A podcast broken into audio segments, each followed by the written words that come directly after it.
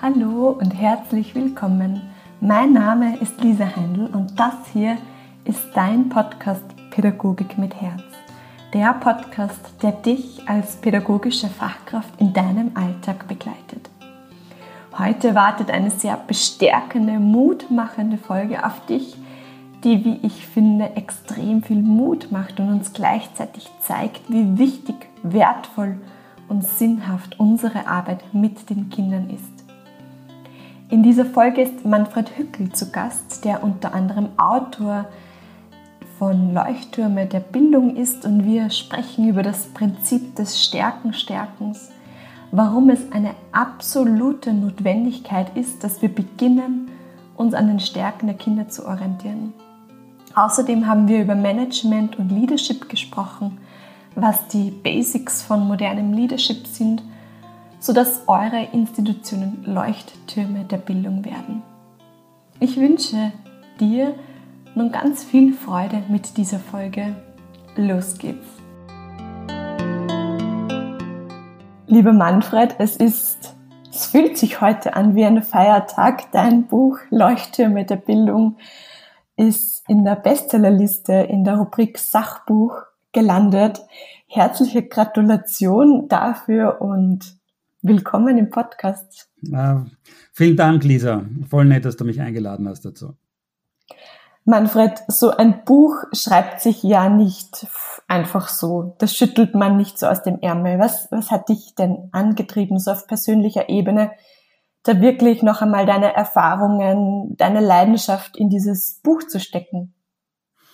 Die Erfahrung, die mich angetrieben, äh, angetrieben hat, das sind die Erlebnisse rund um die, die kleine Schule, die ich gemeinsam mit anderen Eltern betreiben darf. Und ähm, ja, da handelt es sich um eine, um eine Privatschule, um die internationale Schule in St. Gilgen am Wolfgangsee. Und ähm, wir haben so viele beflügelnde, bereichernde Erlebnisse dort geteilt. Und ähm, mittlerweile hat auch diese Schule einen sehr guten Ruf, nachdem sie schwierige Zeiten gehabt hat, gilt sie als eine der vielleicht eine der besten Schulen Europas. Und ähm, sie ist jetzt fast voll mit 240 Kindern. Und mir bricht das Herz, dass wir nicht mehr Kinder hier aufnehmen können. Also ein Drittel der Kinder haben Stipendien. Es ist eine Privatschule mit hohem Schulgeld. Ähm, leider Gottes, anders kann man sich das nicht finanzieren. Es gibt ja keine öffentliche Unterstützung dafür. Aber ein Drittel der Kinder haben Stipendien und ich würde so gern so viel mehr Kinder auch aufnehmen und mehr Kinder mit Stipendien unterstützen aber es ist halt jetzt eben fast voll. Und der, der Antrieb daraus, jetzt ein, aus diesen Erlebnissen oder dem Erlernten ein Buch zu machen, hat sich ergeben, dass wir das teilen wollen. Das, was wir gelernt haben, was wir erlebt haben. Und in der, Hof in der Hoffnung, dass in der Zukunft mit unserem Wissen und äh, äh dass es dann noch, noch mehr so ähnliche Orte geben kann, an denen Kinder über ihre Stärken Bescheid wissen, dass sie diese Stärken entwickeln können. Und diese Orte nenne ich Leuchttürme der Bildung. Und ich hoffe damit, dass es gibt sicher schon noch viel mehr davon, dass es in Zukunft noch mehr geben wird.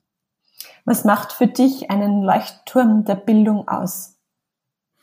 Das entscheidende Merkmal ist, dass ein Leuchtturm der Bildung äh, hilft, die Stärken von Kindern zu entdecken und diese Stärken weiterzuentwickeln.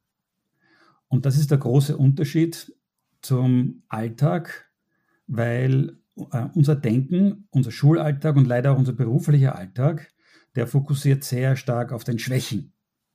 Unser Gehirn ist, ist defizitorientiert, ist schwächenorientiert.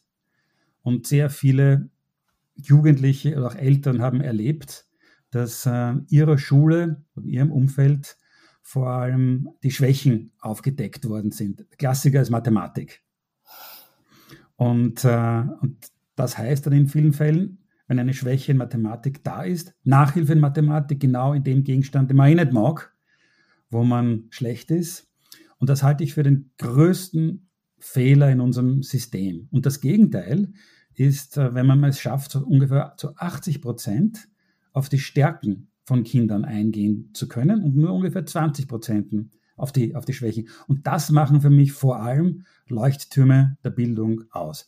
Das können Schulen sein, können auch einzelne Klassenzimmer sein. wenn eine Lehrerin, ein Lehrer sich entscheidet, ich konzentriere mich jetzt da äh, ganz auf das Thema, äh, konzentriere mich auf die, auf die Stärken der Kinder und auf nichts anderes. Es kann eine ganze Universität sein, es kann aber auch ein Seminarraum sein. Es kann ein, ähm, ein ganzer Kindergarten oder ein Hort sein oder auch nur eine einzelne Gruppe. Und ähm, ich finde, Leuchttürme der Bildung sind nicht notwendigerweise nicht nur Orte, ich finde, es können auch Menschen sein.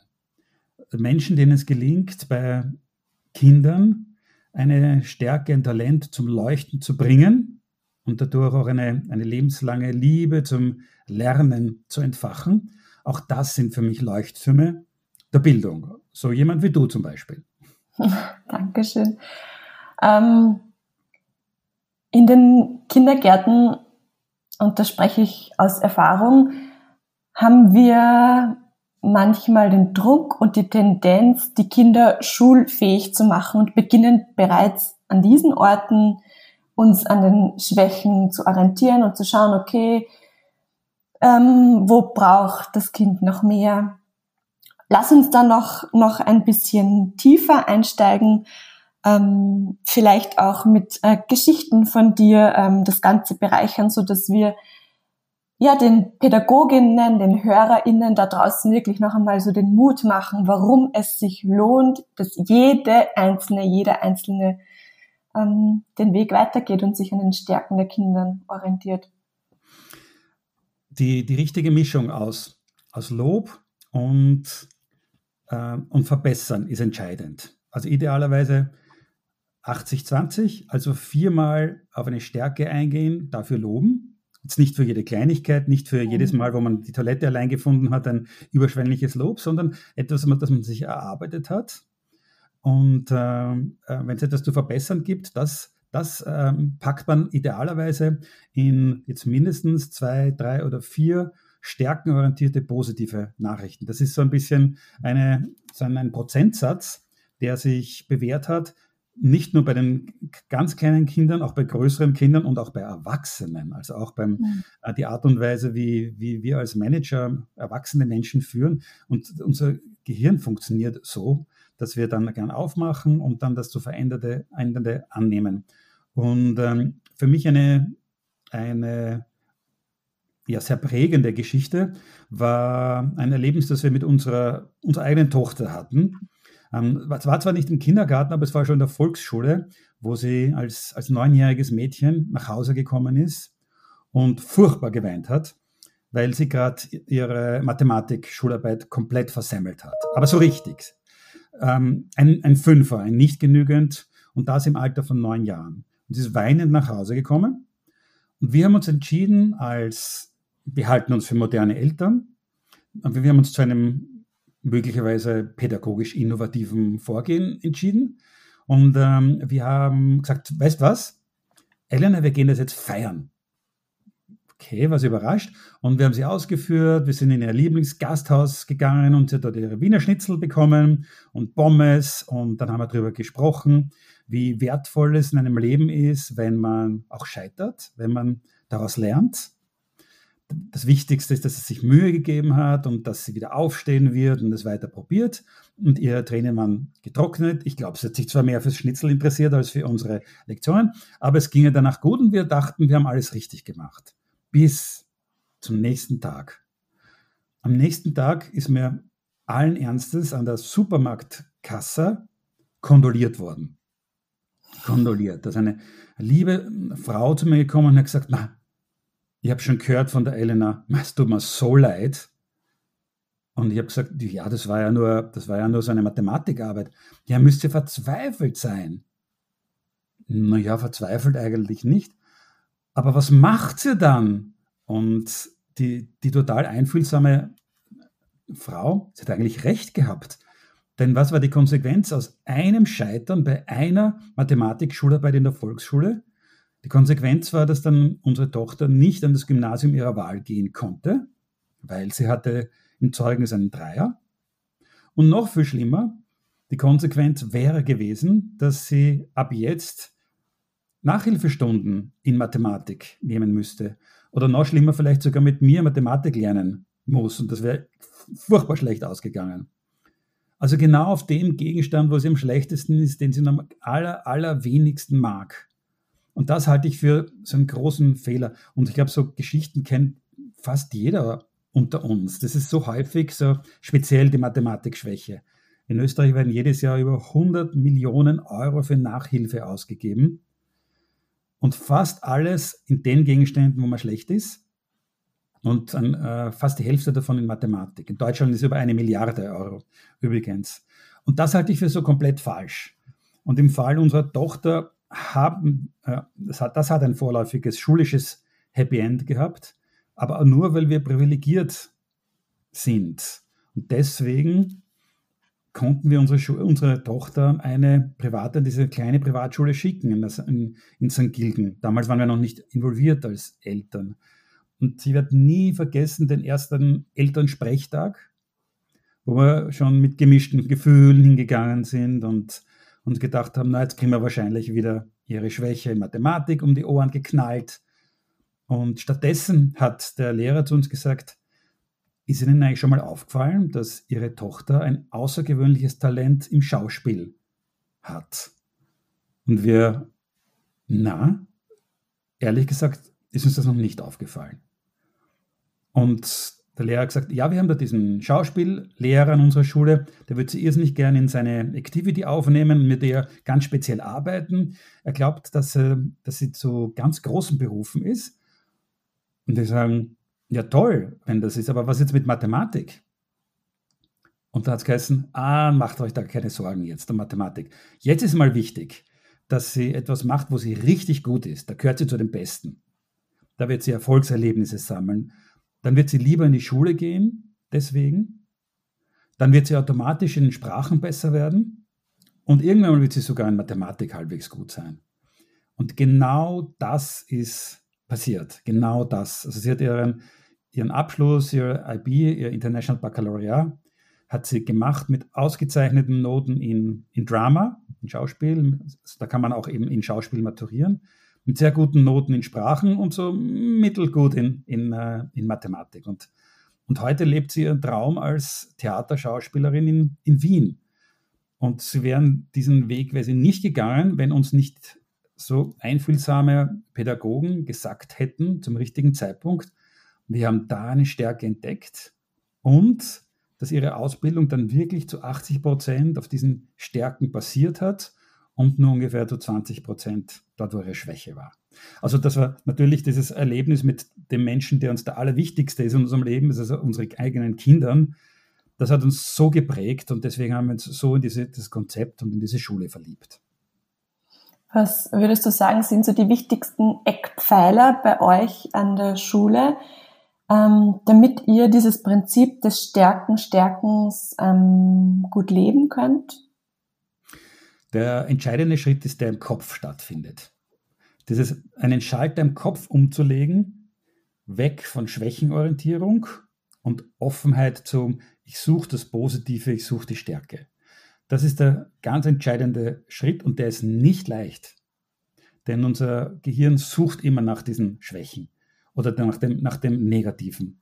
Wenn man ein, sich ein Bild vorstellt voller Schmetterlinge und da ist eine große haarige Spinne drauf, geht unser Gehirn so, wow, Spinne und nicht, ma, schön die Schmetterlinge. Und umgekehrt, ein Bild voller Spinnen und nur ein schöner Schmetterling drauf, dann einen Schmetterling sehen wir gar nicht.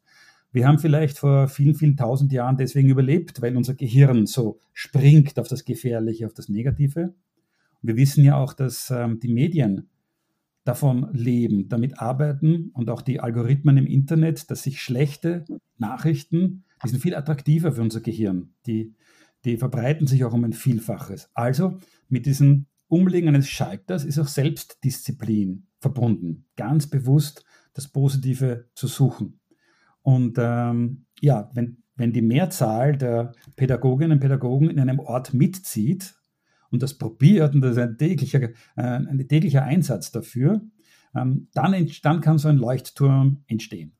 Also das ist, das ist eine Grundeinstellung. Aber natürlich gibt es auch Maßnahmen, die man im organisatorischen ähm, ergreifen kann und auch muss, damit es umsetzbar ist. Ich weiß genau, wie schwierig das an einer Brennpunktschule ist, wo zu viele Kinder sind, wo es ein Sprachproblem gibt. Das weiß ich genau.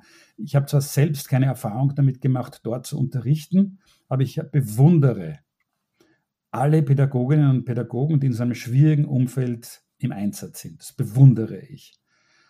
Ich bin aber dennoch überzeugt, dass an jedem schwierigen Ort der Welt das Prinzip, dennoch ich suche in dir etwas Positives, dennoch anwendbar ist. Unserer Schule haben wir uns entschieden, dass wir die Klassen möglichst klein halten. Das erleichtert es natürlich ungemein. Ja. Also wir versuchen, wir versuchen, dass in einer Klasse nur 12 bis 15 Kinder sind dann ist es natürlich erleichtert, die Arbeit für die Pädagogin, die einzelnen Kinder noch besser kennenlernen zu können. Ich bin aber überzeugt davon, ähm, dass es bis zu einer Klassengröße von 24 auch gut gelingen kann.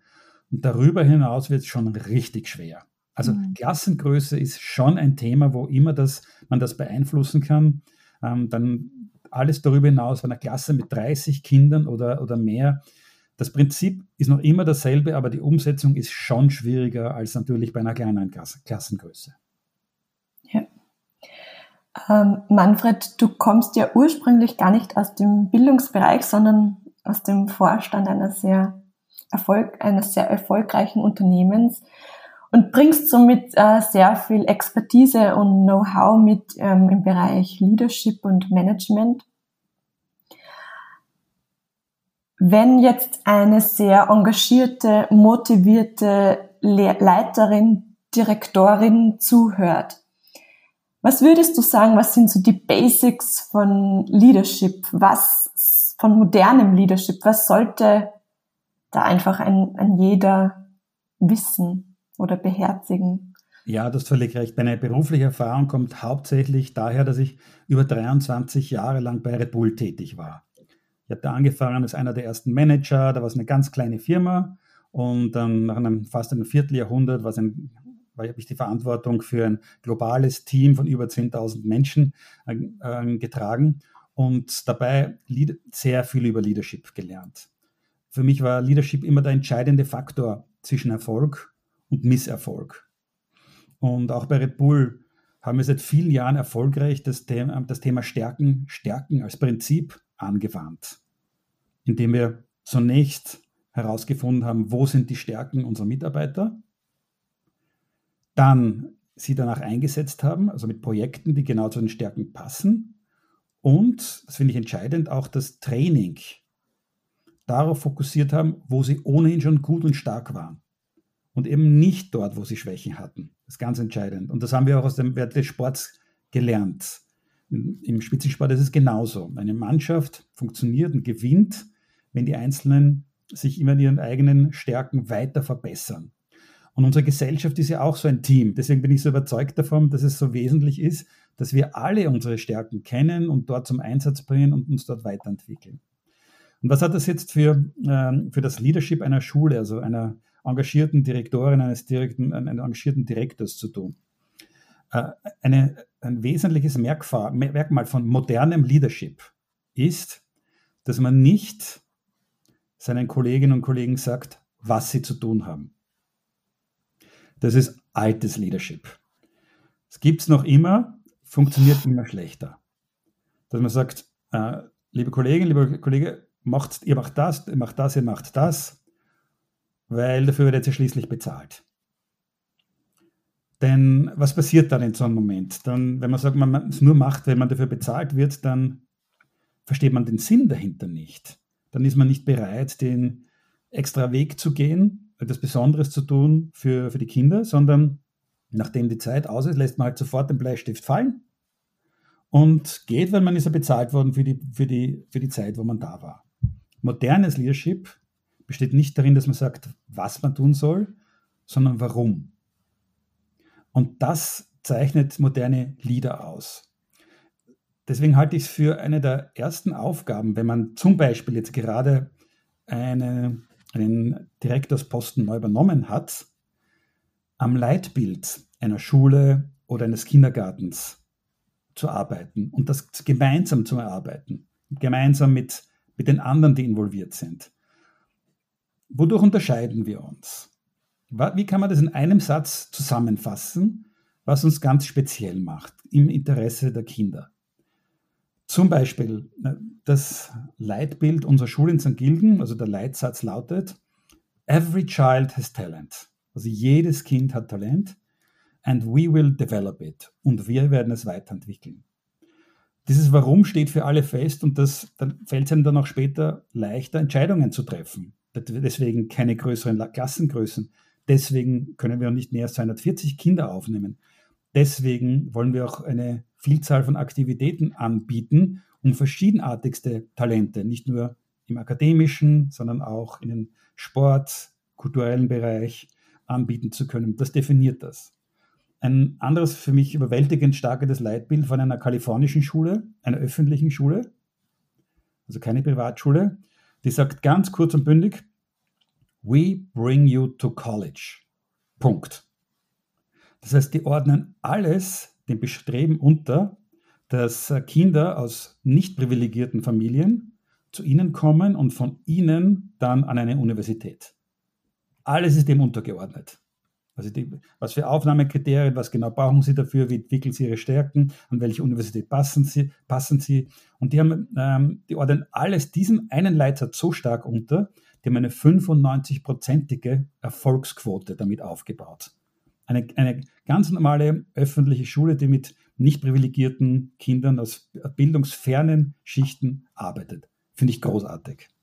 Also, und der, der dritte Leitsatz, den man natürlich äh, nie übersehen darf, ist äh, der geniale Leitsatz von Hogwarts. Kennst du den zufällig? Nein.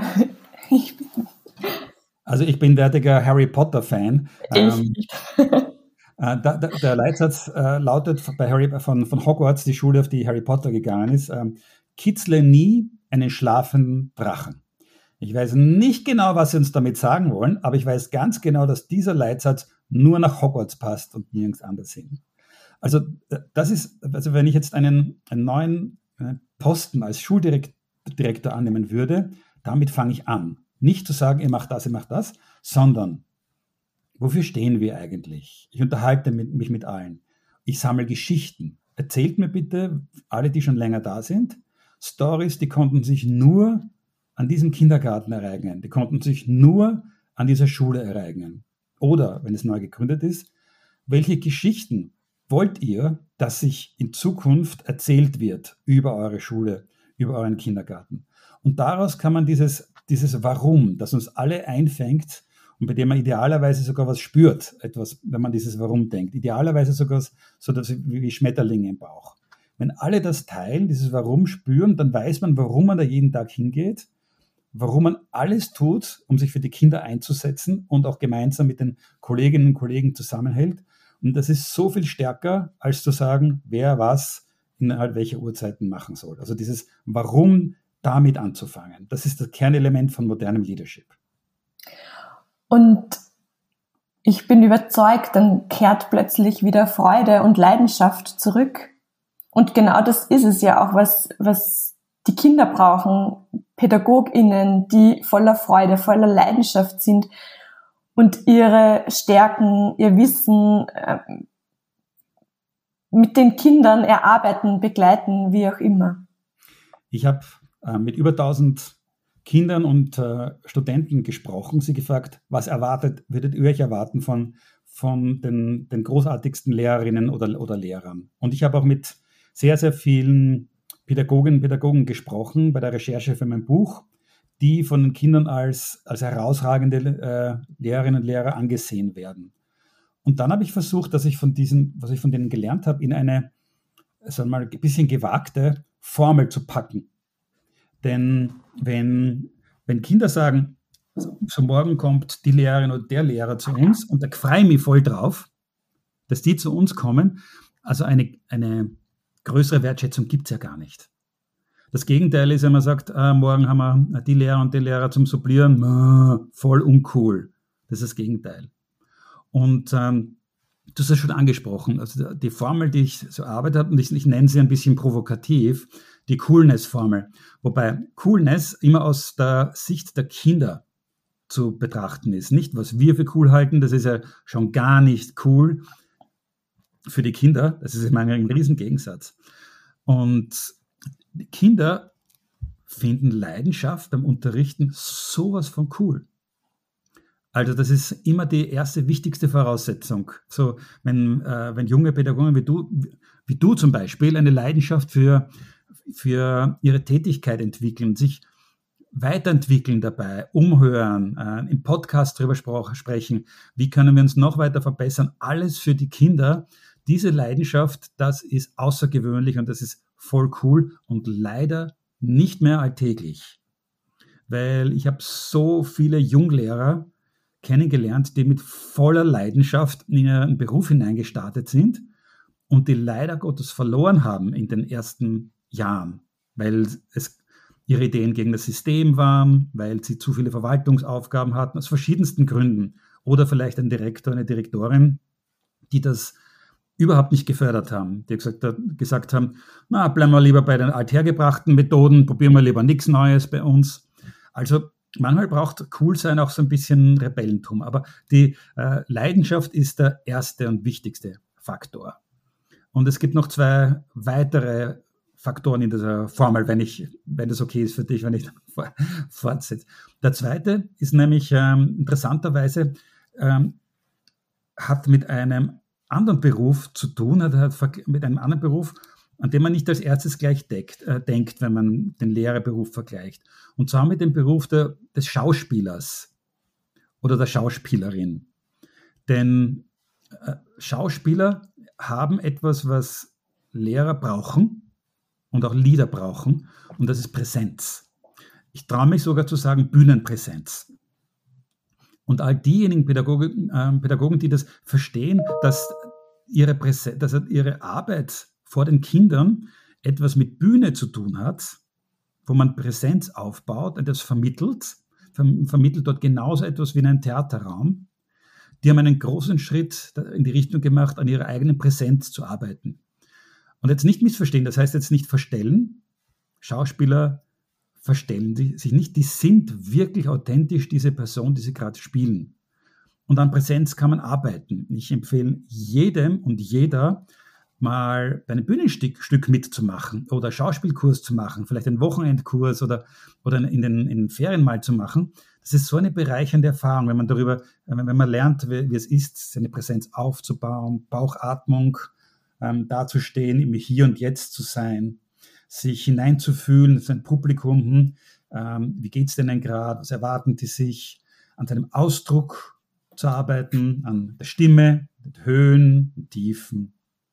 Pausen, Gestik. Es muss aber authentisch bleiben und man selbst zu bleiben. Ja, nie verstellen, ja, nie obercool, äh, das zu übertreiben, man selbst zu sein. Diese Präsenz ist äh, etwas, was man lernen kann vom, vom Beruf der Schauspieler. Und das ist der zweite Faktor. Und der dritte, der, der hat schon was mit Spaß zu tun. Also das, was das Spielerische, im, im Kindergarten, dieses spielerische Lernen, was ihr so großartig in eurem Umfeld macht und was so wichtig ist, spielerische Lernen. Je älter die Kinder sind, desto wichtiger ist auch den Humor mit einzubeziehen. Und damit meine ich auch die Selbstironie. Viele finden, dass die, speziell die, die älteren Kinder, dass die Lehrer oder Lehrerinnen, die sind so cool, die zuerst Autorität aufbauen und dann mit Selbstironie so ein bisschen ihre eigene Autorität erschüttern, indem sie Dinge erzählen, die sie selbst komplett vergeigt haben und die Kinder dann davon was lernen können. Also das sind so die drei äh, Faktoren, die besonders gut bei den Kindern ankommen, wo sie sagen, boah, auf den Unterricht freue ich mich wieder und der Lehrer, die Lehrerin sind voll cool. Mm, danke dir fürs Teilen. Ähm, es macht direkt Lust, wieder mit den, mit den Kindern zu arbeiten. Und eigentlich ist es so einfach, wenn man, wenn man von dir dazu hört, von dieser Formel. Manfred, eine abschließende Frage, die jeder Podcast-Gast gestellt bekommt. Wenn es eine Bildungsfee geben würde und du hättest einen Wunsch frei, ähm, der das Bildungssystem verändert. Welcher Wunsch dürfte für dich erfüllt werden? Ja, ich bin ja, ich bin ein Revolutionär. Also ich, ich finde, wir sollten gemeinsam hier, jetzt, du und ich und alle, die zuhören, wir sollten hier sowas wie eine sanfte Bildungsrevolution starten. Und ich, ich habe einen Wunsch an eine Fee, aber ich glaube, wir, wir kriegen das auch ohne Fee hin. Weil dieser erste revolutionäre Schritt ist einfach der, der im Kopf stattfindet. Also was ich mir wünsche, ist, dass jedes Kind, jeder kleine Bub, jedes kleine Mädchen jemanden begegnet, so wie dir, ähm, oder einer Lehrerin, einem Lehrer, der ihnen sagt, hier hast du eine Stärke. Das ist was Außergewöhnliches bei dir und lass uns daran weiterarbeiten. Das ist mein ganz großer Wunsch. Weil wenn, man, wenn wir alle das zu tun bereit sind, und das können wir auch als Eltern machen oder ein, mit einem Kind machen, das wir einfach gut kennen, das uns an, an Herzen liegt, wenn wir dazu bereit sind und wenn wir da die, die Augen von den Kindern zum Strahlen bringen, und dann spüren wir auch selbst so ein, ein überwältigendes Gefühl der Sinnhaftigkeit im Bauch.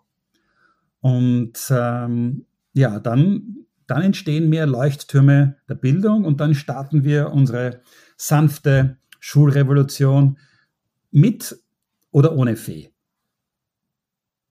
Ohne Fee natürlich.